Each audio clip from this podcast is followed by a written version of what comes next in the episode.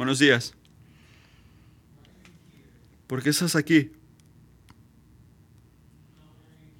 No porque estás aquí en Kingsway o aquí esta mañana. ¿Por qué estás aquí? Simplemente, ¿por qué?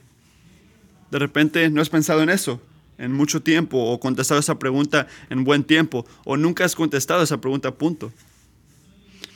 Y hasta que descubres que hay un propósito, una respuesta a esa, pregunta, tu vida va a ser sufrimiento, depresión o terminar en un bulto de cosas buenas, no increíbles, pero cosas buenas que no, que no puedes llevar contigo. Hay una razón por tu vida, el universo, todo. Y la puedes hallar en las páginas de la Biblia. Y Pablo contesta esta pregunta, esta pregunta grande, tu propósito en esta vida en Colosenses 1, 15 a 23.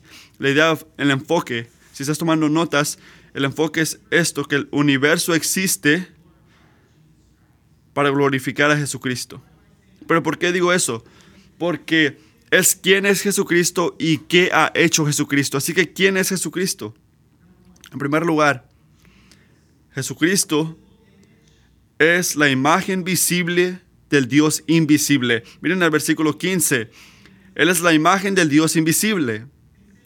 Consideren lo que nos dice esto sobre la naturaleza de Dios. No está construido a una locación específica. Él es invisible, pero está en todos lugares. Consideren este primero de Timoteo 6, 16 al único inmortal que vive en luz inaccesible, a quien nadie ha visto ni puede ver. No lo podemos ver, pero ¿qué dice de Cristo? Dice que Él es la imagen de Dios. ¿Qué significa ser la imagen, especialmente de algo, de algo invisible? Significa que se parece a eso, que representa a eso. Pero ¿por qué importa eso? ¿Por qué importa que Cristo es la imagen de un Dios invisible? ¿Quién más? ¿Quién más puede ser imagen de Dios? Nosotros somos imágenes de Dios. Humanos, recuerden en Génesis 1, 26 y 27, dice, hagamos al ser humano a nuestra imagen y semejanza que tenga dominio sobre todas las cosas. Así que Dios creó al humano a su imagen, lo creó a imagen de Dios, hombre y mujer los creó. Así que, ¿qué ocurre? ¿Qué ocurre cuando fallamos al mantener nuestro, nuestra identidad como imágenes de Cristo? Cuando paramos de reflejar su imagen en nuestras palabras, en nuestras acciones, en nuestras actitudes, corruptimos la imagen y eso es lo que ha hecho cada humano, desde Adán hasta aquí. ¿Y quién es el que importa aquí? Jesucristo. El nuevo Adán. El mejor Adán. La imagen perfecta del Dios invisible. Continuando en versículo 15 dice, Él es el, primer, el primogénito de toda creación. No dice que fue criado, no, pero fue el primogénito él habla su supremedad. Podemos entender que su posición es sobre todo, sobre la creación. John Calvin dice que debemos de tener cuidado de no buscar de Dios un lugar separado de Cristo. Todo que se trata de Dios debe estar en el nombre de Cristo también. Y consideren cuántas religiones han quebrado esto. Piensen en Islam, hinduismo o budistas. Todos en el mundo dicen que saben quién es Dios, pero solo Jesucristo nos ha dado la reflexión visible de esto, de quién es Dios. Punto número dos. Jesús hizo todo en el universo y todo en el universo fue hecho para Jesús. Mira el versículo 16, Juan 16, dice, que y el verbo se hizo nombre y habitó en nosotros. Este, lo visible y lo invisible. Todo fue creado para Él y por Él. Todo en el cielo, todo en la tierra. en el cielo, todo lo que se puede ver, todo lo que no se puede ver. Piensen en eso. Por muchas generaciones, los humanos pensaban que el, el mundo era plano, que el sol que este, era el enfoque del, este, del universo. Pero qué poquito sabíamos nosotros. Recuerden 1990 que decía NASA. Este, el telescopio, el telescopio del Hubble Space. ¿Quién recuerda eso? ¿Quién nació después del 1990? Yo, yo nací después de 1990. Yo no recuerdo ese telescopio, pero eso no es mi punto. El punto es que ha producido, que ha revelado este telescopio. Ha revelado que hay miles y miles de estrellas, planetas, galaxias. ¿Y sabes quién hizo esas cosas gloriosas? Jesucristo. Jesucristo los creó. Y consideren esto en contraste al universo increíble. Estamos en una galaxia, en un lugar solar, en un planeta, en un continente, en un lugar específico, en una ciudad específica, en un lugar, ya te buscaste a ti mismo. Hablando de un lugar, un, este, un reporte, científico, el mundo tiene 8.7 billones de especies y los humanos son solo una. Todo esto, todo en el planeta Tierra, todo el Milky Way, todo todas estas estrellas, todas estas galaxias, todo fue creado, ese es mi punto, para glorificar a una persona, Jesucristo. Tercer lugar, Jesucristo sostiene todo en el universo por su poder.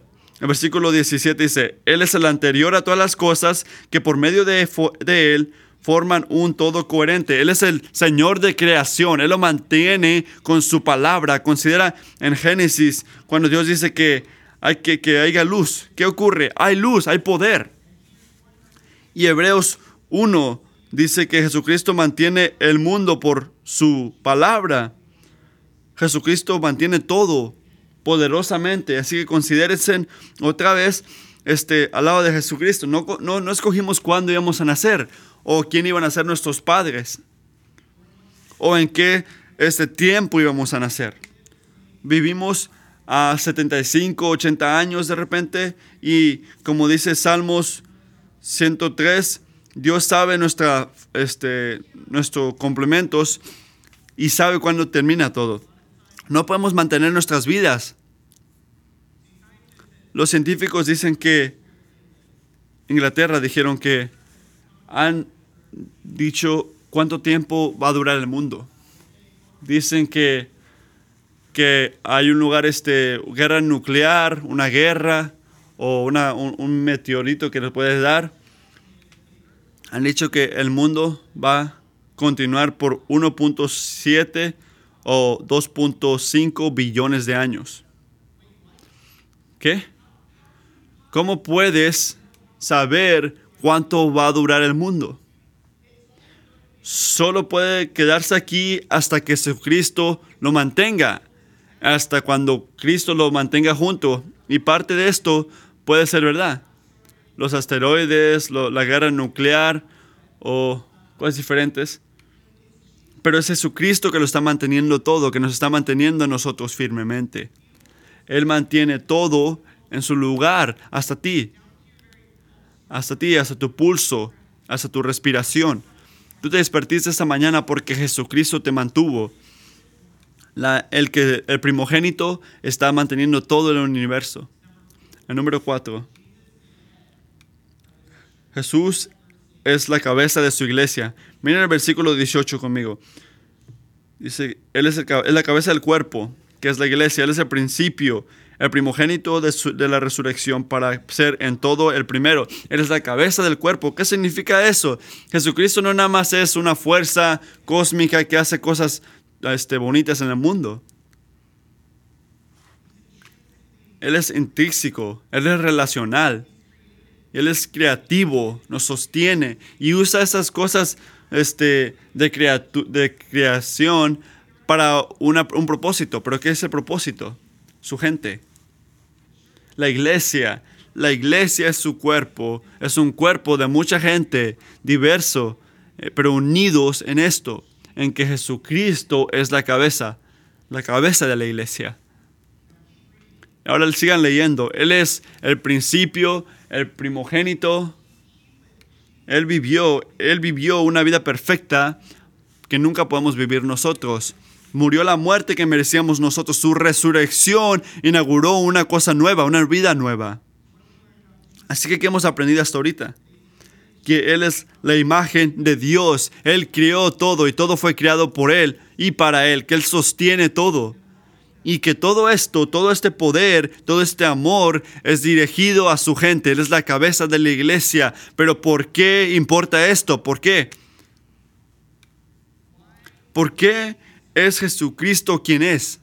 ¿Por qué hace lo que hace?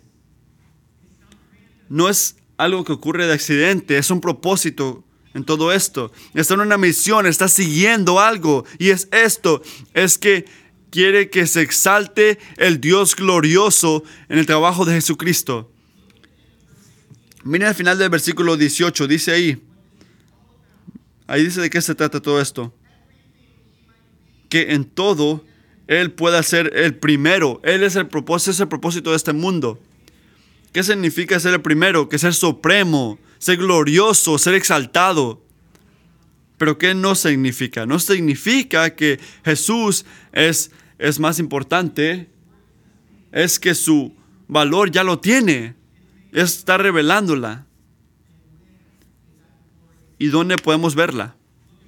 Miren el versículo 16, 17 y 18. Porque por medio de Él fueron creadas todas las cosas. Todas las cosas fueron creadas por Él. En el cielo y en la tierra, Él está antes de todas cosas y en Él todo se mantiene junto. Que en todo Él pueda ser primero. La misión de Dios para el universo es que la gloria de Jesucristo la sepan todos en todas las cosas. Y eso se escucha increíble, ¿verdad? Pero tú lo crees?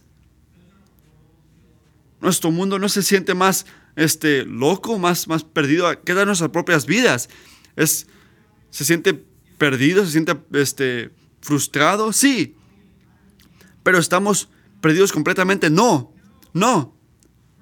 No estamos sin propósito. El universo tiene un punto, tiene un propósito, tiene un enfoque, va hacia un lugar. Toda parte de este mundo, toda atón, toda galaxia, todo está en un lugar por un propósito yendo a la gloria de Jesucristo. No vives una vida sin propósito, ¿entiende eso? Tú eres parte de algo infinitamente grande, infinitamente hermoso. Y es cuando digo esas palabras que yo puedo sentir la tensión que tú sientes. Que es como lo sabes. Yo lo sé porque Pablo continúa y dice esto, esto nos ayuda. El punto número 5. Jesús está reconciliando todas las cosas con Dios.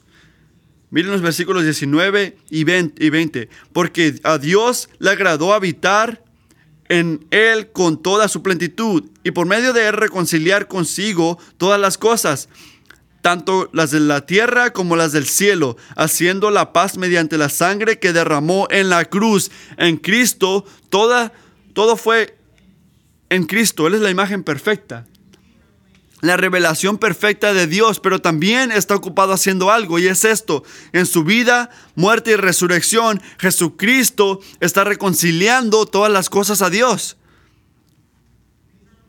Cosas no están bien en este mundo. Mira alrededor de ti. En los políticos. En la aborción. Abuso doméstico. Racismo. Corrupción política y hambre por todo el mundo. Todos estamos intentando que, ver qué significa esto. Estamos esperando una esperanza. ¿Y quién es nuestra esperanza? Esta es nuestra esperanza, que la misión de este universo es por Cristo, para la gloria de Dios. Y para decirlo mejor, nuestra esperanza es el cielo. La Biblia es honesto. Es honesto, amigos. Hablando del sufrimiento que vamos a sentir en este mundo, en este tiempo presente. Es honesto sobre el dolor que vamos a sentir, los Goliaths que vamos a enfrentar. Pero la Biblia también está llena de expectaciones y esperanza. Porque un día Jesucristo va a hacer todo nuevo.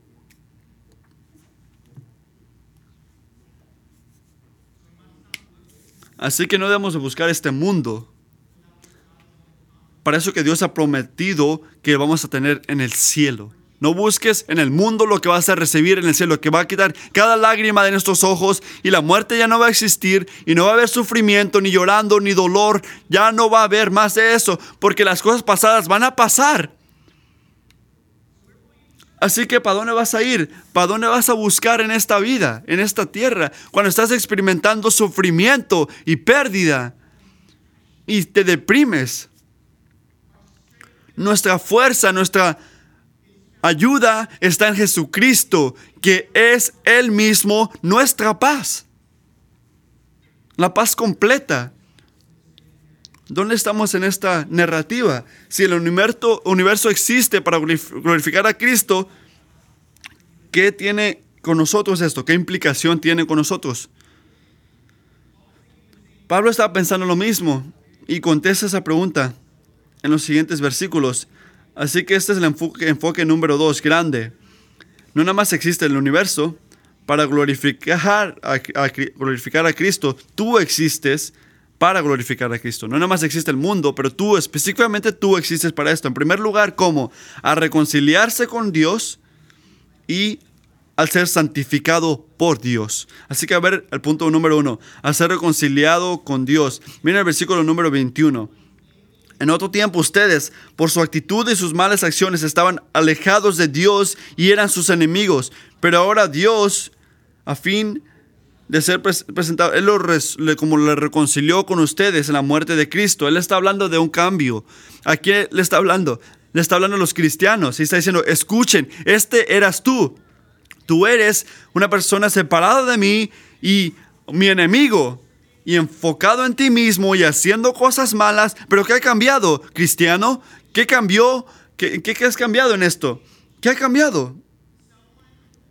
Alguien pagó el precio, eso fue lo que cambió, eso fue la diferencia. Alguien que no quería que tú estés separado de él, alguien que no quería que seas su enemigo, alguien que no quería que seas una persona enfocada en ti misma, orgullosa, ¿Qué cambió? Jesucristo pagó ese precio. Y ese precio que pagó costó mucho, costó su propia vida.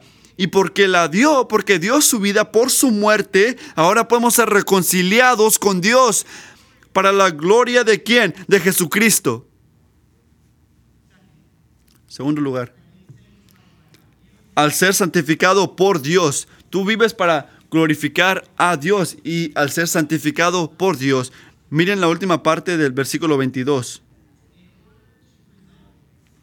Dice, los he reconciliado en el cuerpo de mortal de Cristo mediante su sangre, para presentarlos intachables e irreprochables. Hay algo que ocurrió aquí. La reconciliación es lo que está ocurriendo. Pero ¿para qué se hace esto? Para que, para que la razón es Sienten la anticipación en esto. ¿Qué está haciendo aquí? ¿De ¿Para qué hace todo esto? ¿Cuál es el propósito para mí? Que tú puedas ser presentado en frente de Dios como alguien santísimo, alguien ya que ya está sin culpa, que ya no tiene una tacha, que podamos estar enfocados y devotados a Dios, que podamos enamorarnos y estar alegres en Él y tener su paz y tener su fieldad y después ser controlados en nuestras propios, propias acciones, que nuestro corazón pueda ser limpio de nuestra conciencia, de nuestros cuerpos. Y considera la posición de Cristo en esto. ¿Dónde está Cristo en todo esto? Él es la persona que nos presenta a Dios. Tu santificación importa, le importa a Dios porque le da a Cristo gloria. Así que no lo, roba, no lo robes de su gloria. Y esto nos lleva a nuestra respuesta en esta, en su misión gloriosa en todo esto. Después de que Dios enseña su misión en todo esto, su misión para tu vida, ¿qué debemos hacer nosotros? Ese es el punto número tres en todo esto. Agárrate firmemente a Él, a la palabra de Dios. Agárrate a Dios, a la palabra de Dios. Mira el último versículo, el versículo 23. Si usted está en fe, firmemente en la fe, bien cimentado y estable, sin abandonar la esperanza que ofrece el Evangelio. Este es el Evangelio que ustedes oyeron y que ha sido proclamado en toda la creación debajo del cielo y que ya hablo yo, Pablo. Noten esto, si hacen estas cosas, hay una tensión en todo esto. ¿Qué está haciendo Pablo en esto? ¿Qué está diciendo? Dice que nosotros nuestra única esperanza de gloria esta, es esta noticia buena, que Cristo nos reconcilia a Dios, diciendo que todo el universo fue creado para Jesucristo, que tu vida, específicamente tu vida, fue creada para Jesús. Hay una conclusión en todo esto, una conclusión. ¿Qué debemos hacer? Agarrarnos fuerte de Jesús. Mira, mira el lenguaje, continúa en la fe, siendo estable, cimentado. No te cambies de lugares. En otras palabras, en otras palabras, te van a tentar, vas a ser tentado en este mundo, inestabilidad, inseguridad, vas a sentir esas cosas en este mundo. Y si no tienes cuidado, vas a cambiar tu enfoque. Así que, ¿qué debes de hacer? ¿Qué debemos de hacer? Agárrate fuerte de Dios. ¿De qué? ¿De qué te vas a agarrar más? No, hay que dejar que pensemos cortamente aquí. Pablo es muy específico en esto. ¿Cuántos le hemos dicho a un amigo, agárrate fuerte a Cristo, agárrate fuerte a Cristo cuando están batallando? ¿Cuántos de ustedes han dicho esto? No queremos decirnos el uno a otro cosas básicas. Dios es más cuidadoso que eso. Y Pablo es más cuidadoso que eso también. Así que hay que ver lo que dice Pablo. ¿Qué debemos de hacer en esos tiempos? Lo dice ahí, es el Evangelio el Evangelio que tienes y que has escuchado, que ha sido proclamado, y que yo, Pablo, soy un servidor. ¿De qué es un servidor Pablo? La esperanza del Evangelio y más específicamente la palabra de Cristo, la, la verdad de quién es Jesucristo y qué ha hecho en el pasado, qué está haciendo ahorita y qué va a hacer, sus promesas. Es un mensaje que se ha escuchado, que ha sido proclamado y que ahora es un ministerio. Así que de qué nos agarramos, de qué nos aferramos en estos tiempos. Te aferras a esto, la palabra de Cristo, la Biblia. ¿Y cómo? ¿Cómo te agarras a esto? ¿Cómo te agarras de la Biblia, la palabra de Dios? Cuando la vida te está dando golpes, ¿qué haces? ¿Cómo respondes? Consideren esto.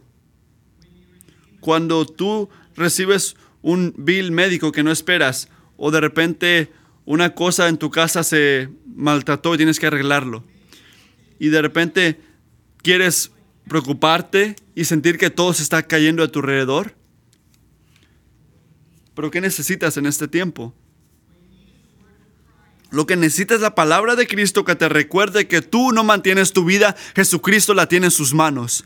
Y Él está trabajando todas cosas para tu bien, para la gente que lo aman a Él y aman a Dios y lo está haciendo por su propósito. ¿Entienden eso? Es la palabra de Cristo, es lo que necesito en este tiempo de batalla. Cuando estás preocupada o preocupado de, de tarea que tienes que hacer, o de repente cosas en el trabajo, o relaciones. De repente quieres buscar una escapa de ese sufrimiento al buscar la pornografía. Pero ¿qué necesitas? Lo que necesitas es la palabra de Cristo que te recuerde que Cristo es supremo sobre todo y que Él te puede llenar mejor que cualquier placer momentario que puedes buscar porque tú me enseñas los caminos de esta vida. En tu presencia hay llenura de alegría, a tu mano derecha hay alegría por siempre y para siempre. En este tiempo de tentación necesitamos la palabra de Cristo, amigo. O de repente cuando no sientes una cosa, no sientes nada. ¿Qué haces? ¿Qué haces cuando no sientes nada hacia Dios? Se siente frío y te sientes en la oscuridad. Y te preguntas si tu conversión fue verdadera. ¿Qué necesitas? Lo que necesitas es estar dirigido a la palabra de Cristo, donde Dios revela que Él es supremo, que una una y otra vez Él se te va a enseñar a ti y se va a revelar en quién es Él, en el trabajo personal de Jesucristo, que su propósito para ti es tan glorioso que Él quiere reconciliarte a Dios.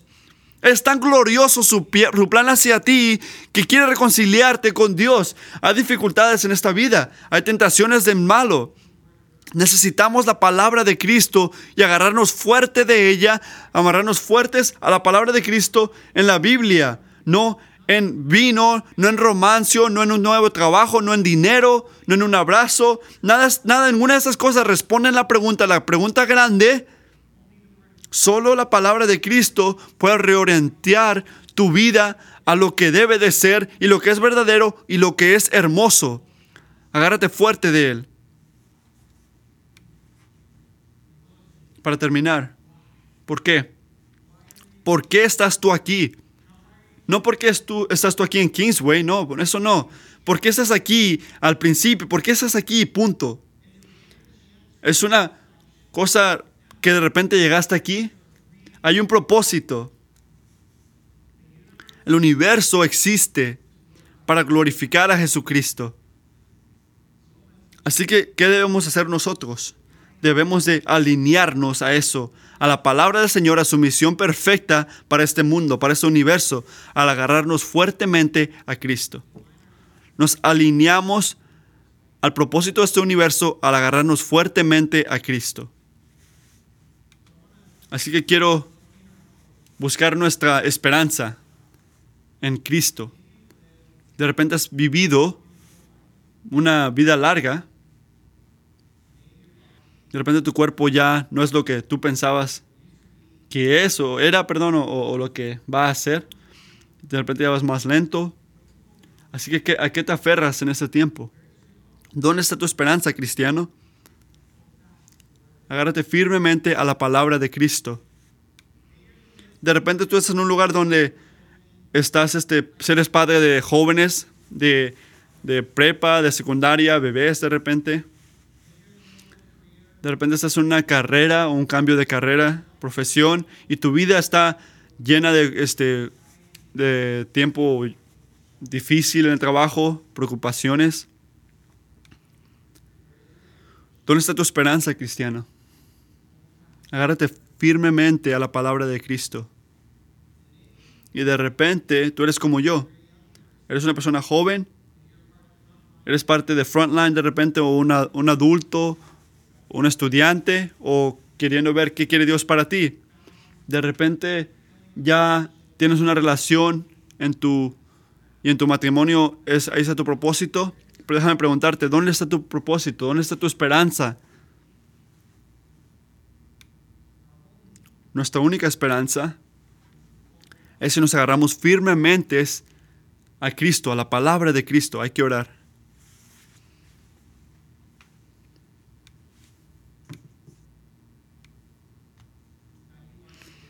Padre, tú eres más que todo, superior a todo, más de lo que lo podemos imaginar, Señor. Tus pensamientos son superiores a las de nosotros, tus maneras mejores que las de nosotros. No podemos entenderte en tu, en tu llenura, Señor, no podemos entenderte. Y yo me siento tan chiquito comparado a, tu, a ti, Señor. Las glorias de Cristo. Y Señor, te agradezco que me has enseñado el propósito en todo esto. Y te pido que le enseñes a todos mis amigos aquí, mi familia, mis otros cristianos aquí y a gente escuchando que no son creyentes de repente. Oro que les des esperanza, Señor, en las batallas de este mundo, en las tentaciones que tenemos aquí, día tras día, que ellos puedan aferrarse a ti, Señor, a la palabra de Cristo. Amén.